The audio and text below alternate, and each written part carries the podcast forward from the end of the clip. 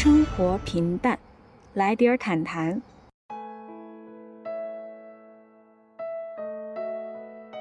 有时候跟父母的关系，嗯，你就会觉得很矛盾，就是一边父母会对你提要求，但另一方面呢，你又期盼着父母可能会给你一些什么。所以这个时候就很容易被父母的话给影响。对，像我，我直接现在就直接很坦然说，我靠我自己，我不需要依依赖你们给我一些什么事情。所以在一些事情上，我来自己做主。嗯，那这个时候父母的一些话，其实对你构不太成那种困扰，因为你明白，嗯，你就是独立的，你不需要依赖于他们。那他们就没有办法说拿所谓的他们的一些经济啊，还有他们一些能力啦要求你要听他们的话。对，这个还蛮重要。当你觉得我要做这些事情，你就要去承担。对你这个选择，对对，就是找到你自己为自己负责的那种，就是成就感或者责任感吧。当你成为自己的父母的时候，我觉得你才成为了自己，而不是让怎么说？我觉得就是你力量感是从你自己身上获得的吧。对，而且你要有一个对自己人生有一种掌控，就是你你不要总觉得好像呃遇到了问题就要伸手向爸妈。寻求帮助，如果你自己能解决的时候，你的腰板就直起来了。年轻人在大城市想要让父母买房嘛，啊，在一定程度上是把。掌控权交给到父母手里面了，嗯，所以你要听他们的，你要听他们的呀，你不能在一方面说父母对你指手画脚，那你还拿着父母的养老钱在大城市买房，你这时候能不听他们的吗？对呀，对呀，是啊，嗯，对，那个好像那个沈沈一斐老师，他好像在他的博客里说的这个，是吗？啊，他就说他就是说的这个观点，就是为什么现在的父母对孩子的那那个管控这么的强，管控欲这么强？他说其实也是是应该的呀，因为我给你掏钱了呀，我给你帮你养孩子了呀。那我付出了的呀，那那么你是不是也应该对应的要听我的呀？因为我对你的人生参与的过多呀。嗯，对呀。对那对你又，如果你能够把自己的人生过得很好的话，那我也放心呀。就是那我就不参与那么多管了。就现在我跟我爸妈的边界其实还比较清楚，因为我是一个比较有边界感的人。我本科的时候，我父母有有去出生活费、学费，但其实上本科我就是除了生活费和学费是父母固定给，其他都是我想要我自己去争取。我自己去赚，嗯，在这之后，其实爸爸妈妈就没有对我有其他的帮助，包括以后，比如说我要买房、买车、成家之类的，嗯，我也不太想让父母过多的介入，因为我觉得他们一旦介入，就一定会对你的人生有就是建议权，或者是就会他会忍不住指手画脚，肯定呀，对，因为每个人都会都会想要当老师嘛，好为人师，好为人师，对，人类本性。然后我就我就跟爸妈说，你六十岁之后。或者是你以后没办法生，就是生活有困难、有生病的时候，那我肯定也会赡养你们，就跟你们之前抚养我一样。我觉得我们这个是基本的，就是你我在未成年的时候，你你你就是你有抚养，你要抚抚养我，嗯，然后你就是老了，我来赡养你。但是在中间，中间我们就可以保有联系，但是就是彼此独立，就互相尊重彼此的选择，不要过多的。参与对方，嗯，没拿你们养老钱，对吧？然后我这边生活费，我这边也会固定给你们，嗯，对。其他的就是我觉得就是不要干涉我的，对对对对对，因为你们那代人的生活情情况跟我们这代人不一样，不同。对对对，你不能拿你们那个环境的那些经验来指导我们现在这个环境，是不一样的。是的，对。我也我也发现了，就是跟父母的边界感一旦划开过后，其实反而双方关系会更好一些。对，而且。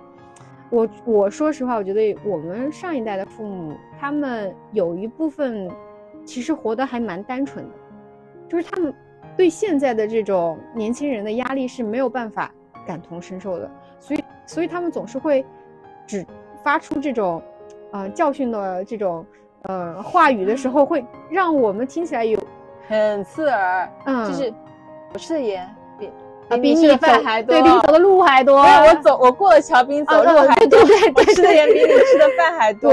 然后就说就一定要听我们的，然后要是一不听他们的，他们就会说：“哎呀，你怎么这么的不听话呢？是不是翅膀硬了呀？然后是不是就是你就要气气我呀？什么什么的，就会拿这些，这还这才说的比较温柔的。我还有听说说的那种更更刺耳的话的，就。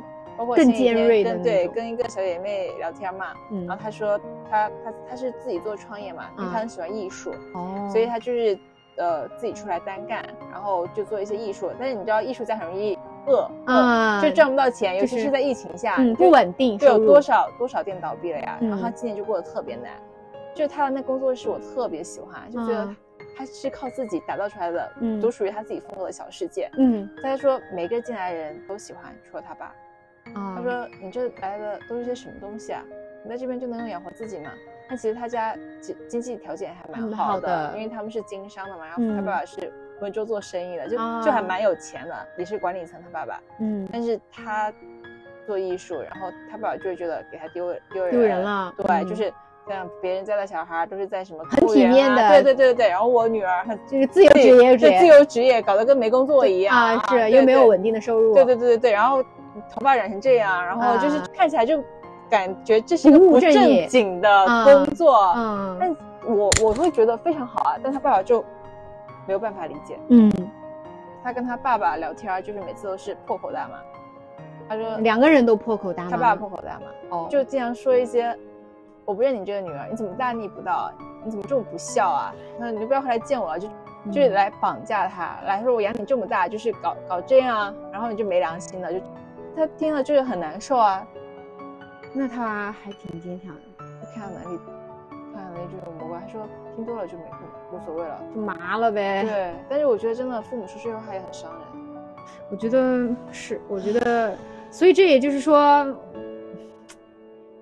哎，不敢轻易当父母，你知道吗？我现在反正不敢轻易当父母。我觉得就是，你说你说他爸是坏心思吗？可能也不是，可能就是因为表达上是有一些问题。但是父母也有他们自己的局限性吧。对，就是比如说你以后当父母，你哪知道自己是什么合格的父母？但是我觉得，就是有边界感，以及你充充分尊重对方是一个独立的个体。嗯，你把小孩也是当做独立跟你平等的人，你就不会想要去掌控他的人生。现在很少有父母有这种超前的或者是先进的理念。但我觉得我们这一代可以做到，因为我们接受到更多的教育，更独立的教育，我们必须做到。就是我们的下一代应该有一个新的气象，他们应该接受更先进的亲子关系。就是这个现象要改变，必须是我们这一代人去改了。其实父母那一辈他的局限性是在再上一辈，他们经历过那种很大饥荒啊之类，吃不饱吃不饱饭的。对他们那个时候是先解决我不饿死。而不会关注孩子的情感需求，嗯，他们也不知道怎么爱孩子，他只知道你不要饿死就行。他说你要实在饿死，我也没有办法，因为我连自己都顾不过来了。因为他们的爸爸妈妈是经历过这么过来的，所以导致我们的父母可能也不知道如何很好的去爱孩子。嗯，可能在他们那一辈，就是在那一辈的父母中，他们做的已经算是不错的了。嗯，只不过从我们角度看来，觉得他们还是做的不够好。那你说是不是我们应该去尊重每一个人，他都有存在他的一个局限性？这样的话，你就会更容易原谅，或者是更容易理解他们是怎么想的，从而你对他们说话的时候也会没那么。矛盾和纠结了，理解但不认同。嗯，我觉得我们接受好的教育，还有一个责任在，就是我们得到了好的资源，我们也也可以回去教育父母，就是带领他们，就是相当于是我重新把我接受到的好的教育，再告诉你们现在的教育是这个样子的。嗯，就我读书是有这样子的一个好处，就相当于是父母重新再教育了一遍，包括以后我的小孩，做自己父母的父母，你的意思是这个吗？对，但是你。你不能去当照料者的角角色，因为他们本身也是照料者，不要去抢他们的东西。嗯，而且我觉得现在你们是平等的，你们可以成为就跟我们是自己的孩子，也是自己的父母一样。嗯，我们也可以是父母的父母，也可以是他们的孩子，就是你们这个身份是要灵活的。对，我们是流动的。对，嗯，对。哎，你这个说的让我有点想起那个电视剧《去有风的地方》嘛。嗯，它的它里面有一个台词特别好，他就说风是怎么形成的，就是由热空气向冷空气流动。然后就是温暖的气流流到了冷的地方过后，它就会变暖。然后冷的地方的这个，就是这个地方的人应该把这个暖的气流再往下一个冷的地方这样子传递。嗯，也就是父母对我们的爱传递的，我们长大了，他的那个温暖的气流在我们这儿循环了过后，我们也应该像他。变冷的时候，给他输送一些温暖的气流。我们人和人之间都有风的这样的一个场域，我们之间的风应该流动起来。对，反正我感觉就是说这么多，我我觉得我对这个事业和人生的这种看法就发生了很大的变化。就我以前觉得啊，人就应该冲冲冲，只要人成绩好，只要人挣了钱，只要人干嘛，人就可以得到他一切他可以得到的。嗯，现在我觉得人的亲密关系、家人这些，我觉得会更重要。就是之前我读过一本书叫《长日将近》，他讲了一个就是呃管家，就那种英国大庄园的管家，然后他非常的专业，他爸爸也是一个大一个一个也是一个老管家，然后他的他你知道他在呃一个非常关键的这种会议，就是他的那个主人家在举行那个什么关于二战的这种。协商啊、斡旋呀这种东西的时候，他是作为那个管家去服务他们的嘛，他所以他觉得这场呃服务非常重要。结果他的父亲在那个大庄园的负一楼，反正就是仆人用的那个地方正在死去，就是正在死死去，就是真正的正在。然后有人告诉了他，但是他他却选择是留在楼上。就是去服务他的主人和那些重要的其他国家的那些呃政要，嗯，他一边服务的时候，他一边心里面很难受，很难受。所以到后来他父亲真正死，就是就是死了的时候，他都没有在他死前去见他父亲，就那么一段时间。然后我我那个最后那个结局，这个《长日将近》这本书，它的结局就是这个嗯男主人公他孤独终老。他在面临所有感情的时候都非常木讷，就是有点麻木，包逃避吧，有点逃避，就是他不太懂什么是真正的就是情感冷漠。对，虽然文学作品它一定是一个立体的，就是多多维度的，就是我我以我人生的经验去看的话，我会觉得这个人是个失败的人，嗯哦，但是当然其他的人看又是另外一个评价，我觉得不讨论这些，但是我是觉得。你看，最后他那个最后这本书，你知道，他场景结束在这个男主人公一个人坐在海边的椅子上，看着另外一对就是老老的 CP，就是老老年夫夫妇，然后陪伴着走，然后在夕阳下，他自己刚刚和他曾经喜欢过他的一个女女女人见了见了面，那个女人现在和别的男人在一起嘛，然后然后他就一个人很落寞的就坐在一个海边的长椅上看着那个海，然后这就是他的结局。就是包括有女性给他示好，或者是释放一些就是爱慕的信号，他他都很木讷，他喜欢那个女性的，就他喜欢那个那个那个女孩，他都没有办法去接收这个爱，就就他是是不是爱无能？他会有一点，他塑造的人物就是那种嗯英国非常典型的比较刻板的这种绅士形象吧，然后又有一点情商，就是。怎么说呢？就是在体验爱的这个情商上，嗯，然然后我就我就我就回想到了这个作品，我就觉得我一定不能活成这样的人，你知道吗？但是我觉得我前前面的人生就感觉有一点吧，就是唯学习论太深了，就不知道，包括我为什么没有，就是说很好、很很容易、很轻易的进入亲密关系，我就觉得也，我反正我不想成为他那样的，嗯。我觉得亲密关系，它是首先是亲子，你跟你爸爸妈妈，嗯，接着是你跟你的伴侣，接下来是你跟你的孩子，嗯。那我觉得在就是爱无能，可能很大一部分的原因是原生家庭可能没有教会你很好的去爱，或是他没有给你很好的爱，嗯，然后导致你不知道怎么去进入一段亲密关系，嗯，对。所以这个主人公他跟他爸爸之间是一个什么样的关系？我觉得可以去探讨一下，嗯嗯。然后英国是不是比较禁欲啊？就是会呀，会呀，嗯，不太敢去接受爱、表达爱，所以主人公是不是没有在爸爸那边得到过爱的表达？是的，所以他不知道怎么样去向人。他爸爸就是像他那样的人。对对，嗯，然后他他爸爸死之前，也就是说不要去打扰他，就是他正在经历这种重要的，就是事业上的重要的时刻。我们有一个幸运的地方，就是我们接受了教育，我们可以知道，当我们觉察，就是改变的开始。对，就我们知道我们在原生家庭，哪怕你是个很糟糕的原生家庭，嗯，你都可以从原生家庭中分离出来，嗯，然后去发现自己有不好呃不足的地方，嗯，或是曾经受过伤的地方，嗯，当你发现了之后，其实有一很大一部分伤你在已经得到了治愈，嗯，所以在慢慢的你可以去学习，比如说。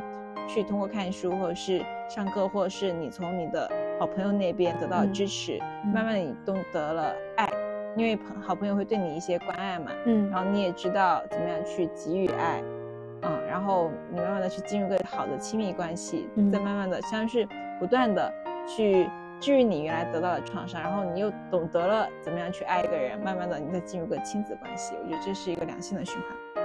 前几天跟我那个搞艺术的小姐妹聊的时候，就是有在想亲子关系这段，嗯，因为我觉得的确跟父母的话题是有很多很敏感，就比较难办的地方，因为它不像。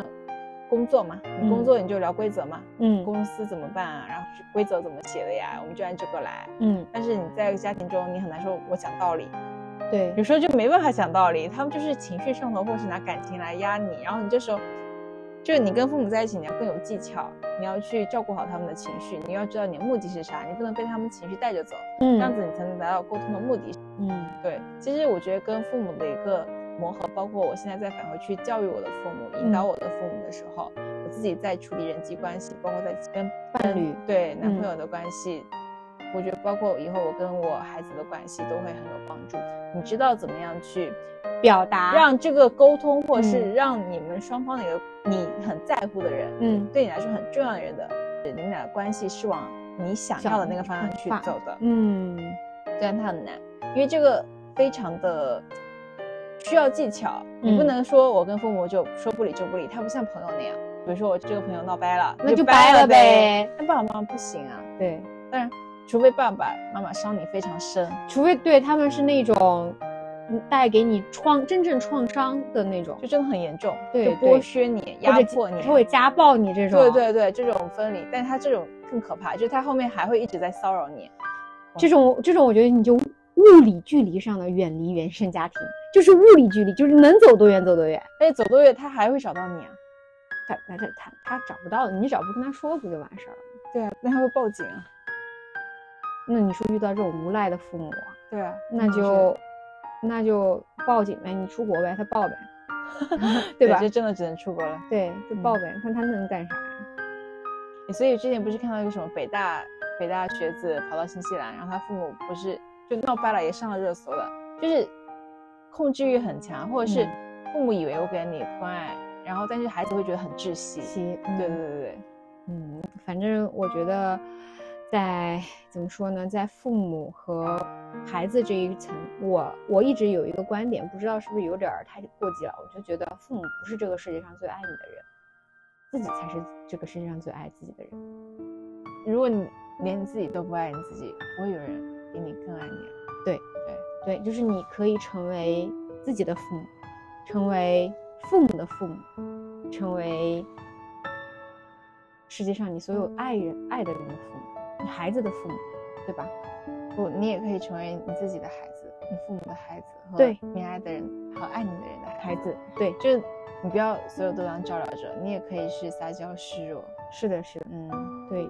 就是我觉得人一定要事先照顾好自己，对呀，照顾别人，对你没必要去委屈自己。就比如说，父母说我最近很穷，然后要跟你拿借钱，对，借钱，说我过不下去了，嗯，那你要先保证自己的生活。其实我觉得，只要你懂得爱自己，你就会划清界限，你就会主动去知道那个线在哪里，界在哪里。嗯对，然后而且你跟父母一次又一次的一些争吵、一些分歧，就会把那个线树立起来。对，就每插一根那个就是栏杆，然后你就知道是你们一次争吵过后的一个界限。然后当这个栏杆你慢慢的，就是组成了一条线之后，你就会知道有一些边界是存在了，就是你这个边界的存在代表着你长大了，你是一个。完整的人格的人，而不是小时候那个需要，就是被他们保护还没有就是走入社会的一个小孩儿。嗯，就是你长大了，其实这个不是什么坏事儿。对，然后我觉得这个亲子关系这件事情上，嗯。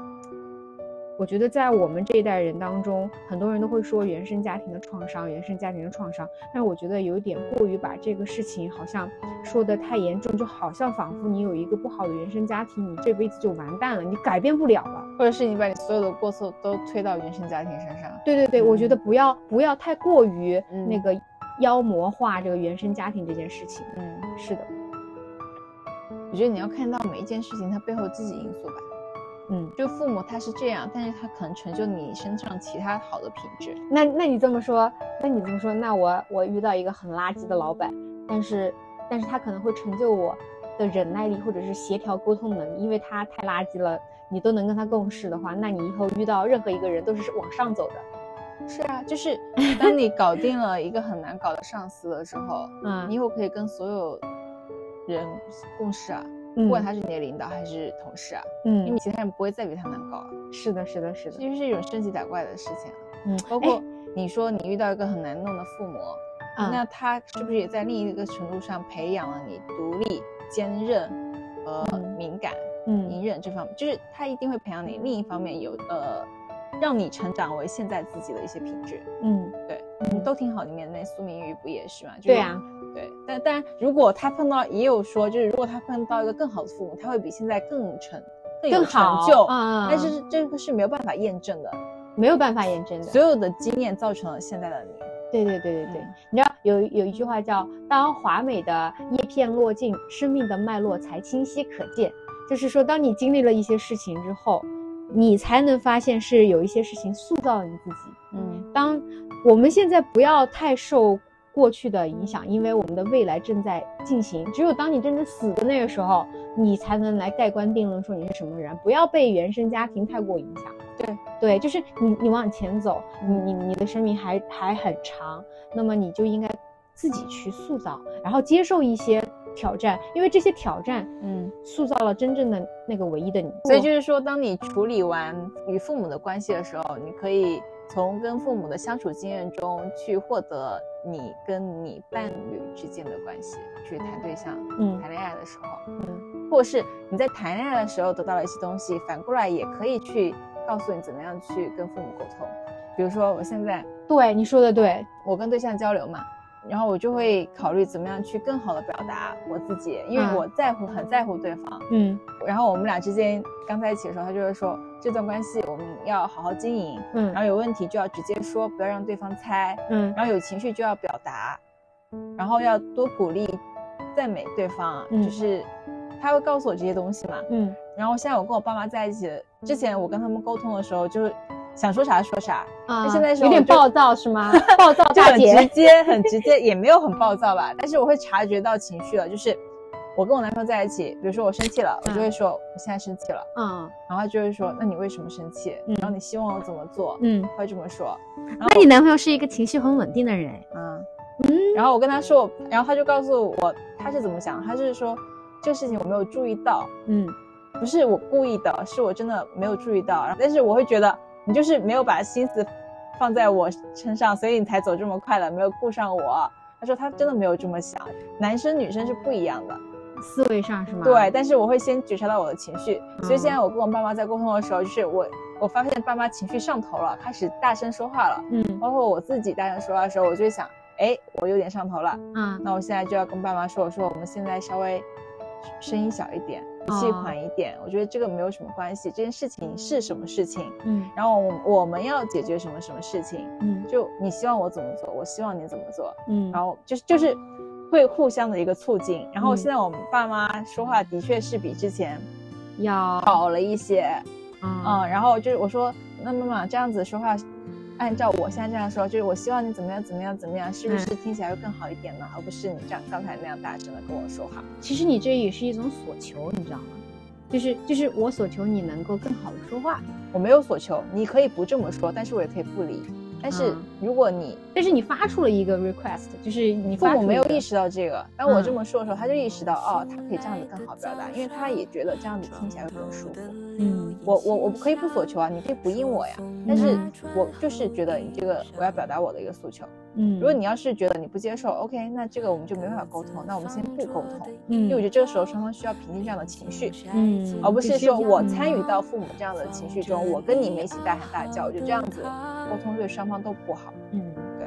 这些年的日子跌跌撞撞，虽然颠簸，还是伸手出星光。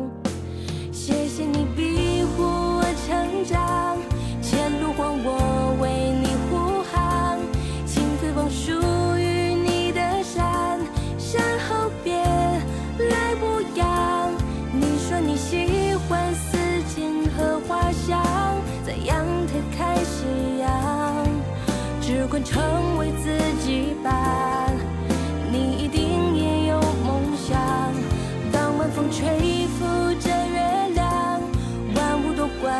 阳台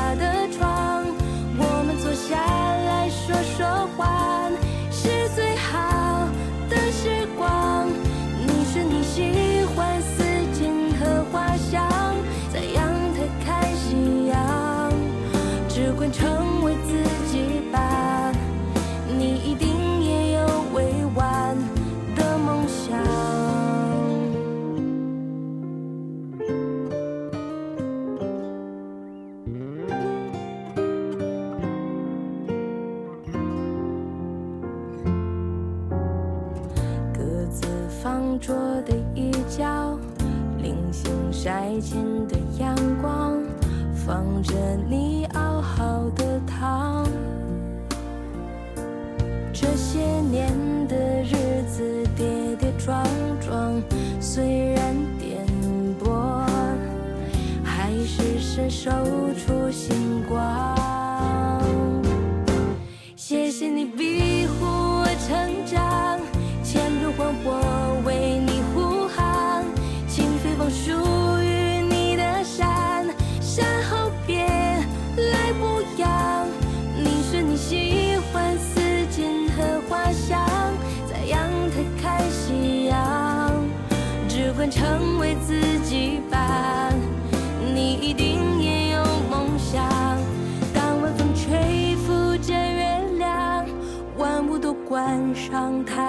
窗我们坐下来说说话是最好